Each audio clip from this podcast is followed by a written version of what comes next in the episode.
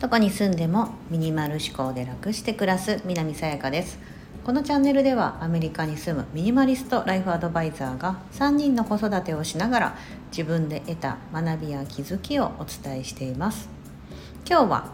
人と比べてしまう時の3つの対処法というテーマでお話をしたいと思います。誰かと比べてしまうことそして落ち込むこと。ありませんか？私も以前はものすごくありました。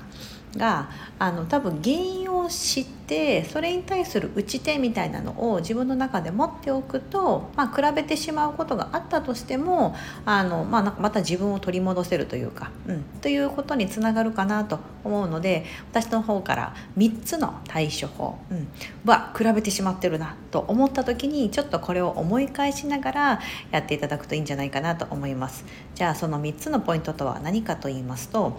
1つ目はなぜ？を考える。2つ目比べる対象に本当になってる？3つ目自分の理想だと捉えて前向きにそこに近づけるようにする。ちょっと説明していきますね。1つ目の「なぜ」ですけどあ私今比べてるとか誰かを見て羨ましいとかああなりたいなこうなりたいな自分なんてみたいなそういった感情が起こった時にですねなんでそんな風に思っちゃうんだろうってことをちょっと深掘って考えていただくいいきっかけになるんじゃないかなと思ってます。はい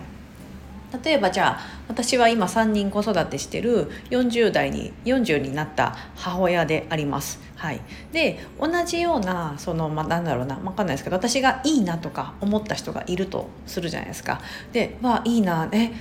なんでそんな風にできるんだろう？羨ましいな。私はそんな風にできないしいいなと思った時にあなんで私そんな風に思ってるのかなっていう風にふと考えていただきたいんですよね。その人の何がいいのか、うん、具体的にですね。あのその見た目がすごく美しくて同じ40歳の見た目が美しいからいいなと思ってるのかとか、うん、なんだろうその考え方のところがいいなと思ってるのか、うん、何かしらそのポイントがあるじゃないですか。何をいいと思ってるのか。何に対して比べてしまってるのか。自分に対して劣等感を持ってるのか。うん、だと思うのでその下と比べた時にえ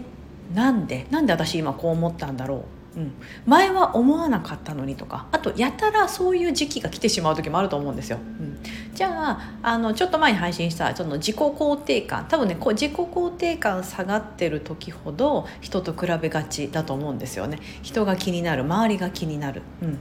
てことはあじゃああの今私多分比べてしまってるあいやその自己肯定感ちょっと落ちてるのかなと思ったらそれを上げるためになんかあの自己肯定感体操じゃないですけどなんかそういったのをちょっとやってみるとか朝日を浴びるといいらしいよね。じゃあちょっと朝にウォーキングちょっと行ってみようかなとか、うん、そういった風ななんかこう解決策をより導き出しやすくなるかなと思うのでなんで比べちゃってるのか、うん、っ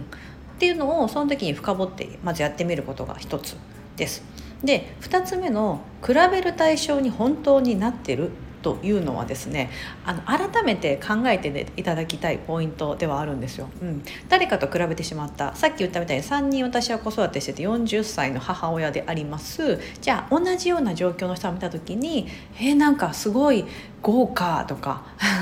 いいなとかなんか子供がものすごいなんかいい学校に通っててすごいなんだろうな、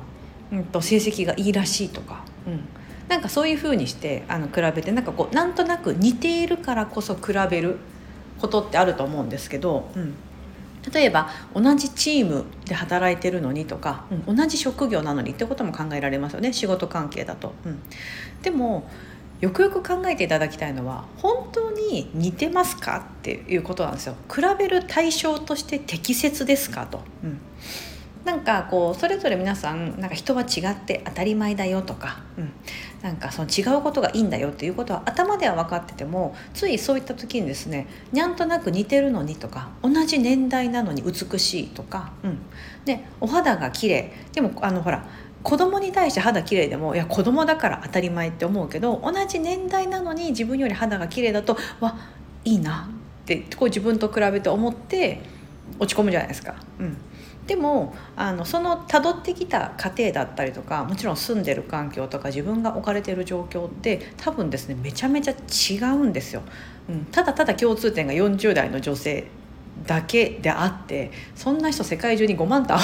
溢れちゃってる中ででちょっと身近にいるからとか、うん、なんかそういうふうにしてですね、うん、あの本当に比べる対象になってるのかなっていうのを考えていただきたいなと思いますしなんかそもそもベースが違うんだから、うん、あの当たり前だけど違って当たり前だし、うん、あのそういうふうにして思える方が気楽だなと思うんですよ。うん、なんかあの例えば私は日本人でアジア人ですけども例えば黒人の方でものすごいスタイルがよくって黒人の方ってすごい筋肉がねあのそのなんだろうもう体の構造上すごくですねほら短距離走ね、オリンピックの短距離走とかも黒人選手が総なめするような感じじゃないですか。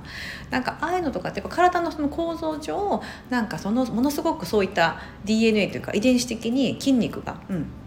つきやすいとかねあのでもあのなんだろうだからアジア人に持ってないもの背の高さとか力強さとかあるとしたとしてじゃあその人たちと自分比べるかってあんまり比べないと思うんですよね。なんかもう人種が違うからとか使ってる言葉が違うからみたいなふうに思うんですけど同じような同じアジア人で同じ日本人で同い年だからみたいな感じでちょっと比べちゃうってところがなんかちょっとふとえ？ってなるじゃないですか、うん、でも同じ人間なのに、うん、同じにただただ肌の色とかただ目の色が違うだけであのねととはそういう人とは比べる対象にならなくてなぜちょっと似てるから、うん、ということで比べてしまうんだろうみたいな。なんかちょっと馬鹿げた感じにちょっと自分がハハハって思えたらあなんか別に違うしな自分は自分でいいよなって思えるようになれたらいいのかなというふうに思います。だから本当に比べる対象となる人は多分世の中見渡して多分一人もいないっていうのがきっと答えなんですよね、うん、比べる唯一の対象って多分過去の自分、うん、過去の自分数日前の自分よりちょっとできとか数日前の自分はできてたのにできなくなっちゃったんだったらあちょっともう一回できるように頑張ろう。だってできたもんみたいな、うん、っていうふうに思えるといいんじゃないかと思うんですね。3つ目の自分の理想だと捉えて前向きにそこに近づけるようにする、うん、これはですねあの人と比べてしまってわーって落ち込むんじゃなくてこれは一つのあのいいものすごくいいきっかけだと思うんですよ。うん、一つ目の「なんで?」って思ったところもそうだと思うんですけどなんで私はそう比べちゃったんだろうってその原因を突き止めるってところもそうなんですがあの比べちゃうってことはいいなって思っちゃ思ったとか、うん、いう時だと思うんですよね。うんあのまあ、逆のパターンもあるかななんかわかんない自分と比べて相手の方がなんか状況が悪そうだからニヤニヤしちゃうとか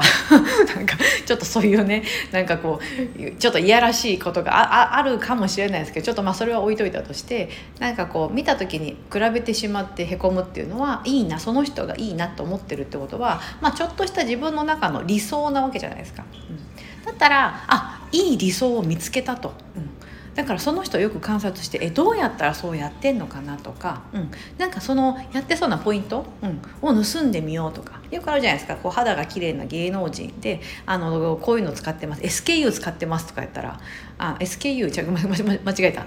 えっ、ー、と SK2 か。SK2、うん、なんかあのこの美容液使ってましてとか言ったら「あじゃあそれ使おう」とかみたいな感じでその商品って売れるじゃないですか、うん、なぜならその人がやってることを真似すればそこに近づけるかもって思うじゃないですか、うん、ね、だからそういうふうに、まあ、そういう一つの商品で例えましたけどなんかその人がやってる行動だったりとか考え方みたいなところがあの羨ましいなとかどうしてそうやってできるんだろうと思ったらそうなれるようにですねなんか真似してみるとか、うん、あ私ってこういうふうになりたいんだっていうことで自分のそのなんだろうやりたいこととかなりたい姿みたいなところが明確になっていくんじゃないかなと、うん、そういうふうに前向きに捉えることでそこにより近づけるようになると思うんですよね。うん、だから人とと比べてしまうことってなんか全てがネガティブなことではなくてこうやっていいことにつあのつながっていくと思うのであのもっとポジティブに考えていけるんではないかと思っております。はい人と比べてしまう時の3つの対処法として1つ目「なぜ?」を考える2つ目「本当に比べる対象になってますか?」